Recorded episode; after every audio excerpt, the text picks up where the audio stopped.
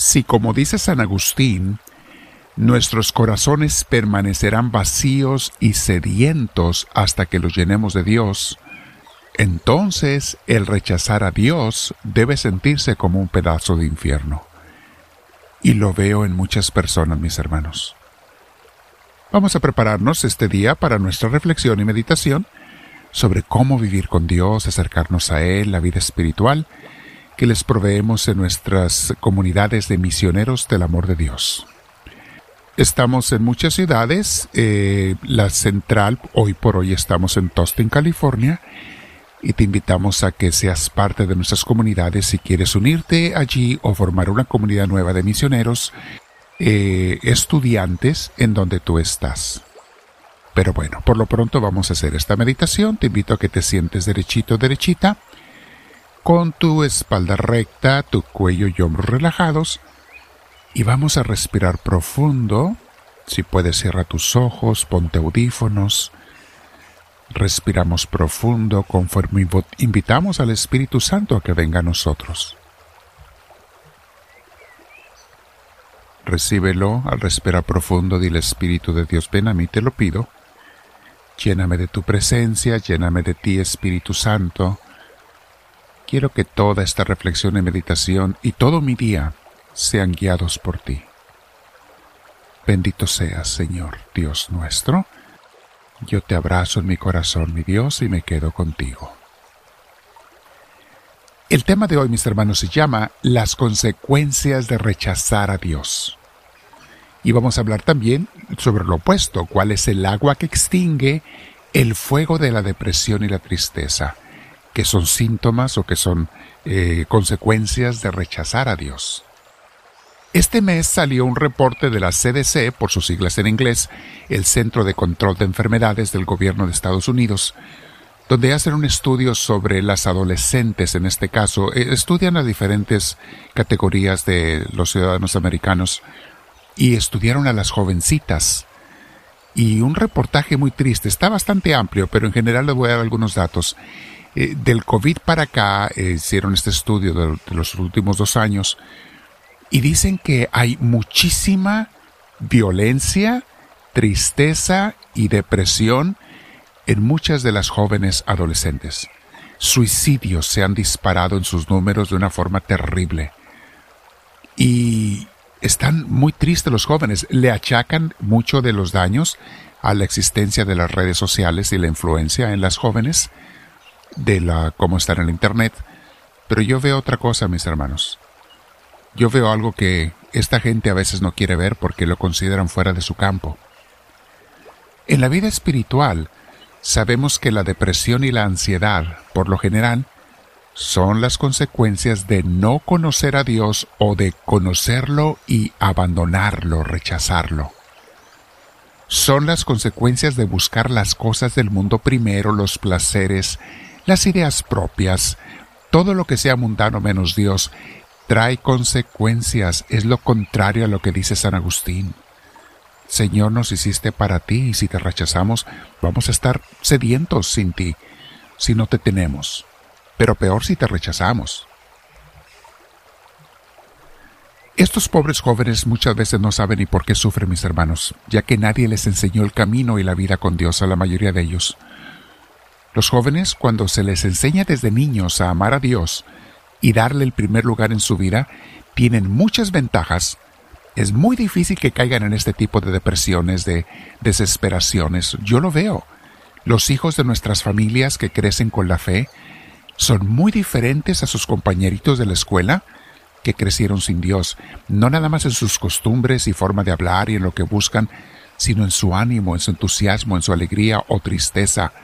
Son totalmente opuestos, mis hermanos. Lo he visto a través de todo mi ministerio, tantos años. Ya voy para 34 años de sacerdote y 12 años antes de estudio que estaba trabajando también. He visto las consecuencias de educar a un niño con Dios o de simplemente dejarlo que crezca como mundanito sin Dios. Mis hermanos, los niños que crecen con fe, asistiendo a una iglesia, participando en una buena iglesia, crecen mentalmente sanos, felices, seguros de sí mismos. No quiere decir que no pasan por pruebas y dificultades, pero qué fácil, gracias a Dios, las superan con el apoyo de sus padres y de su iglesia y de sus maestros de la comunidad de la iglesia. Cambian porque tienen a Dios estos jovencitos y saben que Dios los ama con un amor incondicional e infinito. Mis hermanos, siempre habrá cosas de que preocuparnos todos, pero la pregunta es, ¿confío en Dios? Jóvenes y adultos, esto va para todos. Estar preocupado es una forma de decirle a Dios, no confío en ti.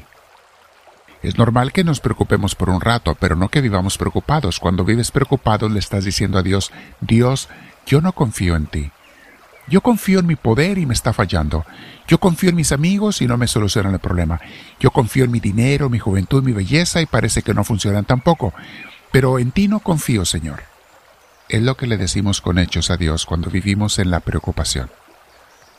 Primera de Pedro 5.7 dice en la Biblia, depositen en Dios todas sus preocupaciones, pues Él cuida de ustedes. Deposita tus preocupaciones en Dios, pero para ello tienes que tener una vida con Él. Cuando pasamos cada día un buen tiempo de oración, como lo hemos visto, no nos dominan las preocupaciones porque aprendemos a decir, Dios, en ti confío. Es lo primero que aprendemos en la oración diaria. Suena ridículo cuando alguien no puede solucionar un problema y dice, ya no queda más que pedirle a Dios, mi hermana, mi hermano, ¿cómo se te ocurre decir eso? Me estás diciendo que empezaste al revés. ¿Qué no sabes que el pedirle a Dios es lo primero que debes de hacer antes de querer solucionar un problema? O sea, orar. No, la gente primero quiere solucionar el problema. Cuando no pueden hacerlo, dicen, ahora hay que pedirle a Dios. No, mi hermana, mi hermano, estás al revés, estás mal. Dios es el que te alivia en primer lugar de que no caigas en los problemas o te saca de ellos. Cuando te llega una preocupación, mis hermanos, un problema, ora y adora. Recuerda esto. Ante un problema, ora y adora, porque esta es el agua celestial que apaga el fuego de las preocupaciones. Y cuando gracias a la oración Dios te libre de tus problemas y tus demonios, no te olvides de darle gracias y de dar testimonio del milagro que Dios te dio y de recordarlo durante tu vida para no caer como los nueve leprosos que fueron sanados y se olvidaron de Jesús.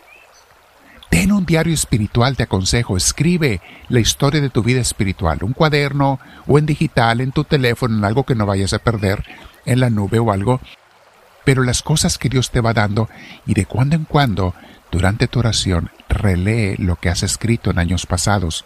Verás cómo te renueva el amor, la confianza en Dios te reaviva tu relación con Él el recordar lo que ha hecho por ti. Son los pilares de la fe, les llamo yo, esos milagros cuando los recordamos. No te olvides. Mateo 6:25 nos dice Jesús, por eso yo les digo, no anden preocupados por su vida con problemas de comida, ni cuerpo con problemas de ropa. ¿Qué no es más importante la vida que el alimento y más valioso el cuerpo que la ropa? No anden preocupados ni digan tendremos alimentos, o qué beberemos, o tendremos ropas para vestirnos. Los que no conocen a Dios, es más, vamos a hacerlo en lenguaje moderno, mis hermanos. No anden preocupados, me alcanzará para la renta, me alcanzará para pagar los gastos, para comprar la comida, para pagar mis deudas. Y luego dice Jesús en el 32, 632, los que no conocen a Dios se afanan por esas cosas pero el Padre del cielo, Padre de ustedes, sabe que necesitan todo eso. Mi hermana, mi hermano, medita. Soy de los que rechazan a Dios. Bueno, yo sé que no lo eres, si no, no estarías escuchando esta oración. Tú eres de los que lo aceptan. Pero nunca vayas a caer en la tentación de dejar de orar, por favor. O de no empezar a orar si apenas lo estás haciendo. Nunca caigas en esa tentación, mucho menos, como muchos hermanos, en el rechazo de Dios. Quédate platicando con el Señor un rato y dile, háblame Señor, que tu siervo te escucha.